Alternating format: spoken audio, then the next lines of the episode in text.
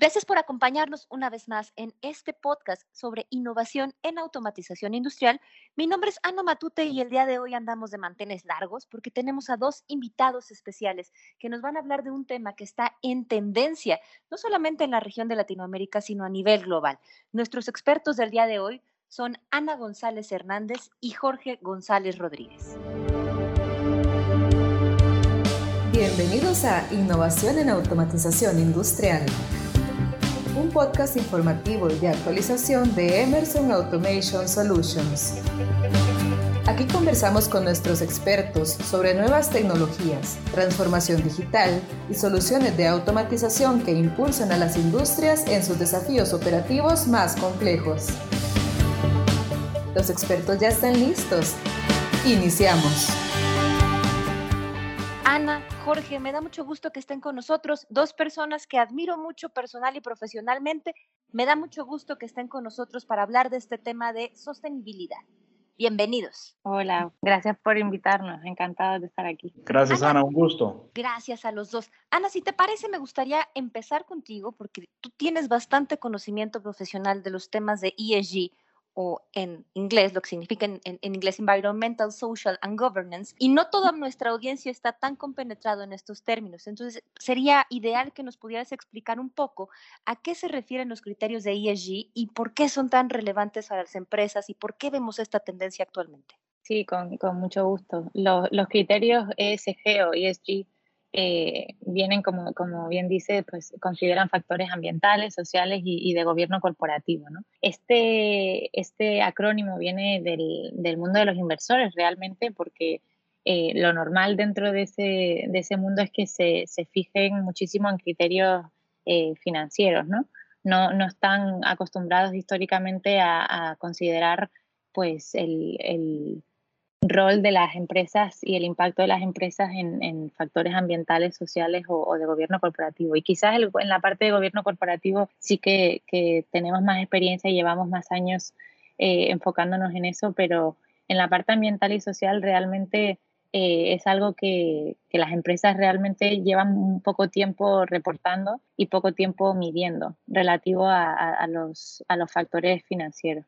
La E mm, realmente, que es en lo que yo me especializo y en lo que yo trabajo en, Emerson, engloba realmente el, efecto que la actividad de las empresas tiene en el medio ambiente de forma directa o indirecta. Eh, la S de social incluye el impacto que, que la que la empresa tiene en, su entorno social, en la comunidad, en sus empleados. Y la G, que, viene de la gobernanza, pues tiene que ver con la composición y diversidad de su consejo de administración, por ejemplo, las políticas de transparencia en su información pública o, sus códigos de conducta. Y bueno, ese término se ha trasladado también al mundo corporativo eh, y al sector de, de, las empresas privadas y del sector industrial que es en el que trabajamos nosotros. Y de hecho Emerson eh, este año publicó su primer ESG report, que anteriormente se había llamado el CSR, el Corporate Social Responsibility Report, eh, un poco para, para, demostrar este cambio de pensar solamente en la parte filantrópica o en la parte más,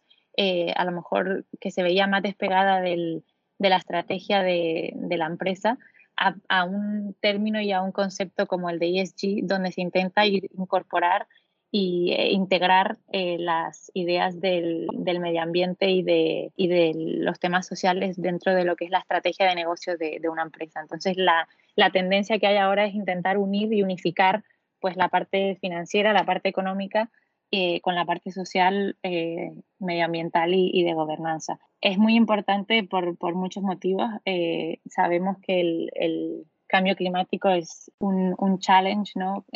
muy importante que, que tiene, tiene, nuestra generación y la generación de nuestros hijos. Y, y bueno, eso es, es algo que, que, viene a largo plazo y que para, para empresas como la nuestra hay que cambiar un poco el, el enfoque porque normalmente mm, históricamente se, se, miran pues a, corto plazo, ¿no? Pero, pero no, nos, no nos fijamos tanto en el largo plazo y en el efecto que las decisiones de hoy tienen a largo plazo. Entonces es importante el traer eh, pues criterios medioambientales en las decisiones que se toman a día de hoy para entender el, ¿no? el, el, valor que tiene la empresa a largo plazo. Y para los inversores es muy importante saber si la empresa en la que están invirtiendo tiene un futuro a largo plazo que, está, que es compatible con, con el cambio climático. Y en tema social, pues pues está claro que es un, es un aspecto muy importante el, el cómo se trata a, a, los empleados, el cómo tratamos a, a, nuestros, a todos los stakeholders ¿no? que, están, que están involucrados en, en Emerson y,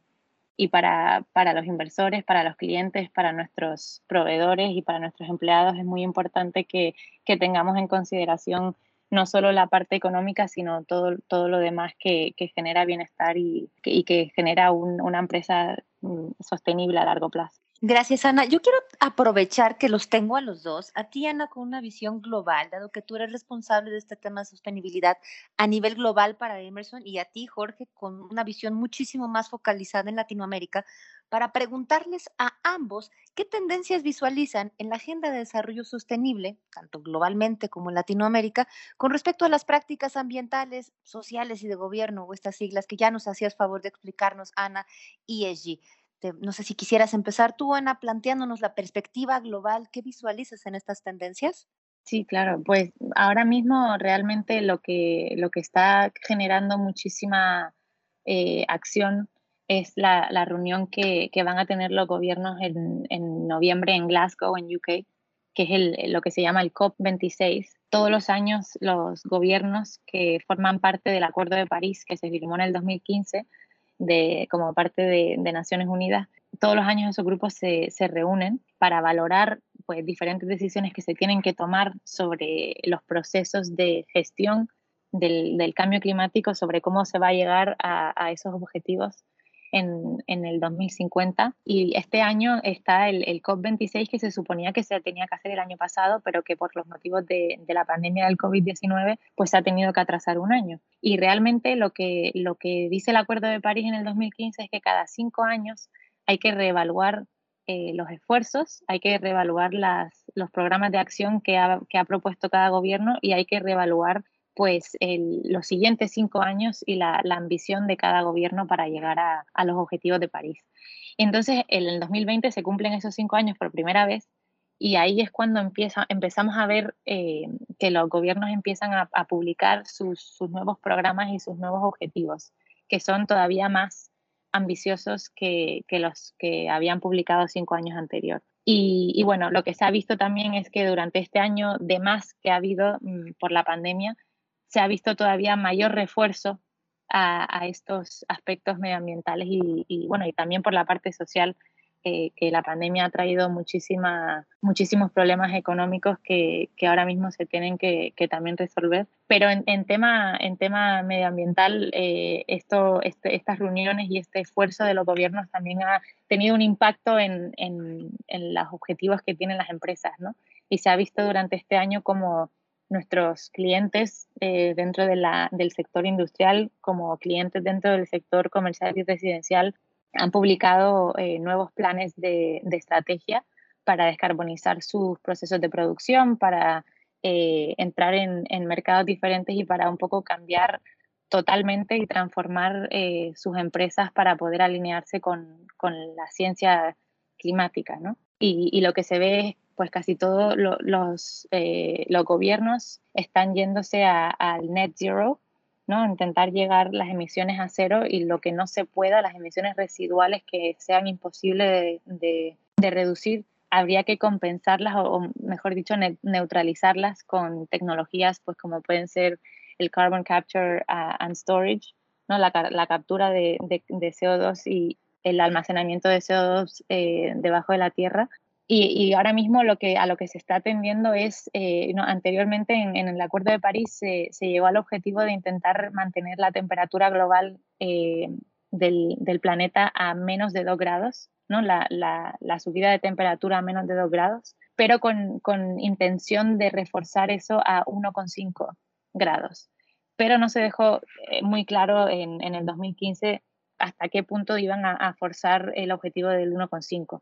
Y lo que se está viendo este año es que realmente la ciencia está eh, requiriendo que, sí que se vaya al 1,5, que los efectos del cambio climático empiezan a hacerse mucho más visibles eh, a temperaturas más bajas de las que pensábamos anteriormente. Y lo que sí que se está viendo ahora es que esa, ese threshold, ¿no? esa, esa referencia del, que se tiene ahora mismo de los líderes está cada vez haciéndose más difícil y cada vez está, está siendo, eh, teniendo que ser más ambiciosa. ¿no? Entonces ahora mismo lo que es el, el estándar de, de un líder dentro de, del ámbito de sostenibilidad es tener una, una estrategia alineada con la ciencia de 1,5, con eh, net zero emissions antes del 2050 y, y, que esté alineada con la ciencia es un dato muy importante que, que, está llevándose a cabo con una organización que se llama el Science Based Target Initiative y, y básicamente yo creo que eso un poco engloba lo que, lo que estamos viendo ahora a nivel global en, en todo tipo de sectores.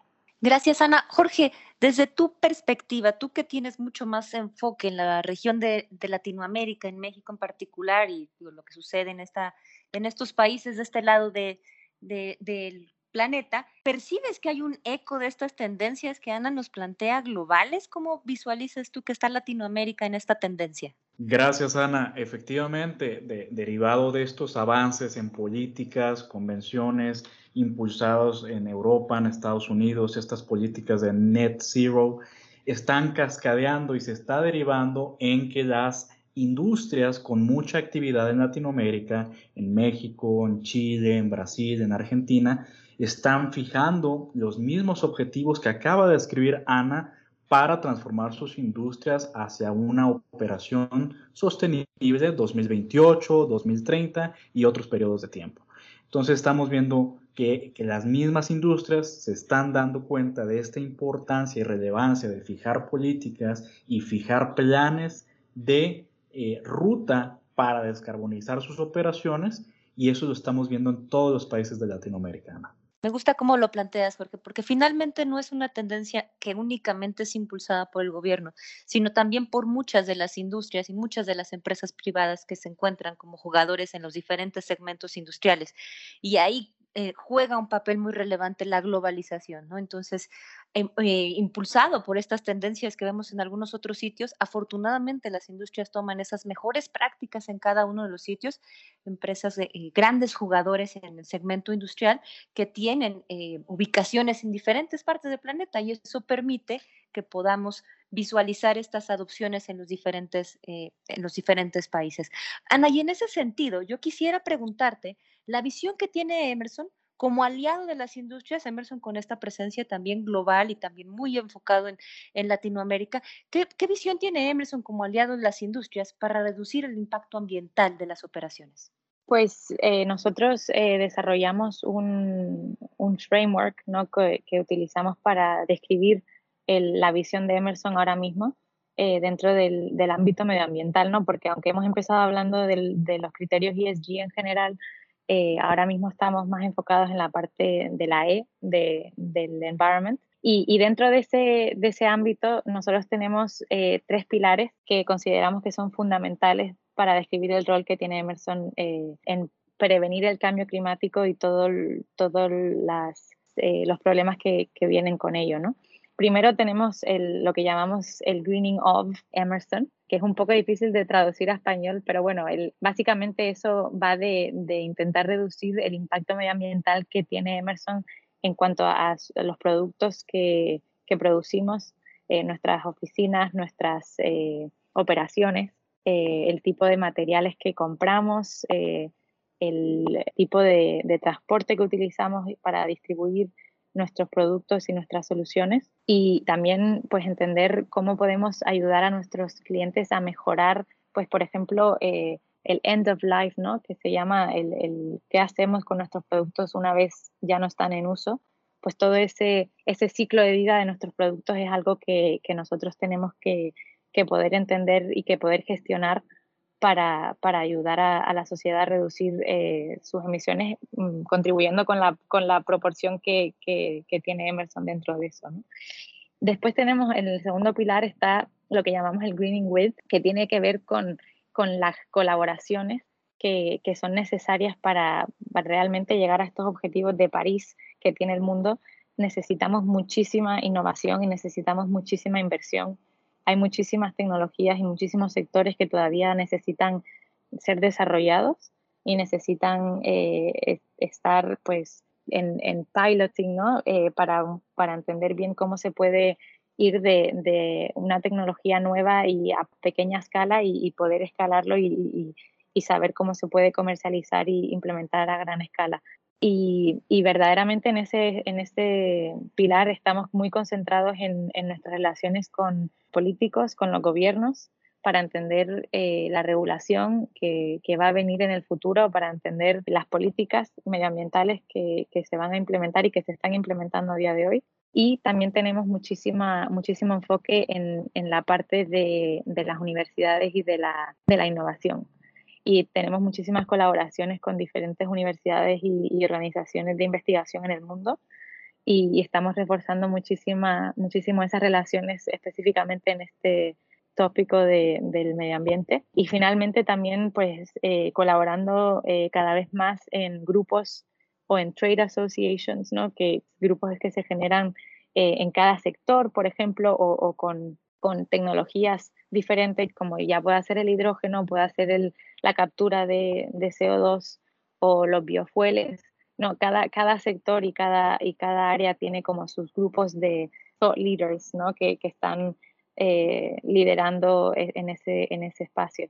Y, el tercer pilar, que, que, para nosotros es el más importante, y no solo porque es la parte más ligada al, al, negocio, sino porque también es realmente donde más impacto podemos tener.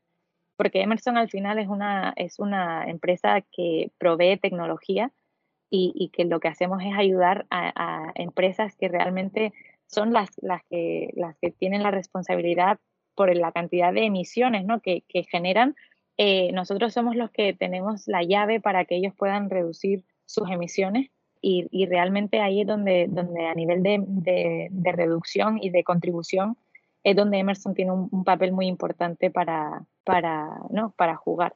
Y el Greening Buy, que es este, este aspecto, pues tiene que ver con, con cómo trabajamos con nuestros clientes para ayudarles a ellos a desarrollar y a, y a implementar esas rutas de, de descarbonización en las que llevan ya años trabajando. Y eso es un poco la, la, visión que tenemos nosotros, es de ser ese partner para nuestros clientes, para ayudarlos en, en todo tipo de, de, proyectos de descarbonización, ya sea por parte de electrificación, de eficiencia energética, eficiencia del uso de recursos, eh, ya sea la parte de emissions management, donde se intenta reducir las emisiones fugitivas, y, bueno, el, el, el espectro de, de, cosas que podemos hacer dentro de las renovables, del hidrógeno, de los biofueles, es, es tremendo, ¿no? Y, y, y, básicamente eso es un poco el, el total de, de nuestra visión. Muchas gracias, Ana. Comparto totalmente tu visión, me gusta mucho cómo lo planteas, cómo lo visualiza Emerson para poder hacer realmente la diferencia. Al final es una estrategia en 360 grados y se requiere mucha introspección para empezar ese cambio y esa evangelización desde casa y por supuesto una amplificación eh, para poder hacer realmente la, la, diferencia a través de la tecnología que se provee para los, los clientes y los usuarios de tecnologías de Emerson. Y en ese sentido, Jorge, para ir cerrando, si te parece bien, este podcast que me encanta haberlos tenido con nosotros y creo que este tema nos da mucho de qué hablar para, para posteriormente invitarlos para otras ediciones. Me gustaría ir cerrando contigo, Jorge, para ver qué, qué propuestas y soluciones tecnológicas visualizas que pueden hacer más impacto en la región de Latinoamérica para ayudar a las empresas en este camino a la sostenibilidad. Gracias, Ana. Efectivamente, como menciona Ana, Ana González, eh, en, la, en el pilar de Greening By hay cuatro estrategias mayores donde creemos que los clientes y nuestros aliados eh, pueden ah, contribuir en sus metas de decarbonización. ¿no? Entonces, en la parte de, de, de decarbonización de fuente de energía, ya sea utilizando energía solar, eólica, nuclear o hidroeléctrica, utilizando combustibles bajos en contenido de carbono, como el gas licuado bajo presión y otros, y también el, hidrógeno, que es otro combustible que va a empezar a tomar mucho auge en los siguientes eh, meses y años. Ahí tenemos soluciones que ahorita voy a comentar un poquito. Esa es una de nuestras primeras estrategias. La segunda en la parte de manejo de emisiones, todo el monitoreo, control de emisiones, las emisiones fugitivas, eh, eh, la parte de, captura de carbono y su utilización y almacenaje también va, a empezar a jugar un papel importante en las industrias con actividad en la región. Lo, que es electrificación, la optimización de energía en los equipos de bombeo, en los equipos de proceso, también es la tercera eh, estrategia que vemos. Y por último, la eficiencia energética, la optimización, donde entra el control avanzado de procesos, eh, eh, softwares para analítica de datos, la, simulación remota y el manejo de agua y desperdicios es el cuarto pilar. Y en estas cuatro estrategias, Emerson, como bien dijo Ana, tenemos la tecnología para cada una de estas aplicaciones partiendo desde lo, más básico de instrumentación de campo, los elementos de medición, eh, la parte de comunicación inalámbrica, todo lo relacionado a compresión en una planta, bombeo neumático, bombeo hidráulico, la parte de control final y toda la gama de actuadores, válvulas, reguladores. De ahí nos pasamos a la parte de sistemas de control, sistemas de monitoreo, eh, computadores de flujo, la parte de analítica de datos, que es muy importante en estos momentos en, obtener más información de, que nos pueda permitir tomar decisiones, la parte de localización eh, y, el, rastreo eh, de activos, la parte de simulación, operaciones remotas, ciberseguridad. En cada una de, de estas gamas, Emerson puede ofrecer soluciones tecnológicas a nuestros clientes y convirtiéndose en unos aliados en su, en su hoja de ruta hacia sus metas de decarbonización. Con todo gusto para toda nuestra audiencia, cuando eh, eh, algún cliente quisiera platicar más al respecto de alguna de estas aplicaciones, nos podemos sentar y ver toda la gama de, de portafolio y de soluciones que podemos ofrecer en su ruta de decarbonización. Jorge, Ana, muchísimas gracias por sus palabras, por acompañarnos en este podcast. Este tema nos da todavía muchísimo de qué hablar, así es que me encantaría tenerlos en esta mesa de conversación más adelante en otra sesión para que podamos seguir hablando de todas estas tendencias y, todo este tema que tanto interesa ahorita a nuestra audiencia. Muchísimas gracias por acompañarnos y gracias a toda la audiencia que nos ha escuchado. Les recuerdo que cada viernes tenemos un episodio nuevo en nuestro podcast sobre innovación en automatización industrial de Emerson.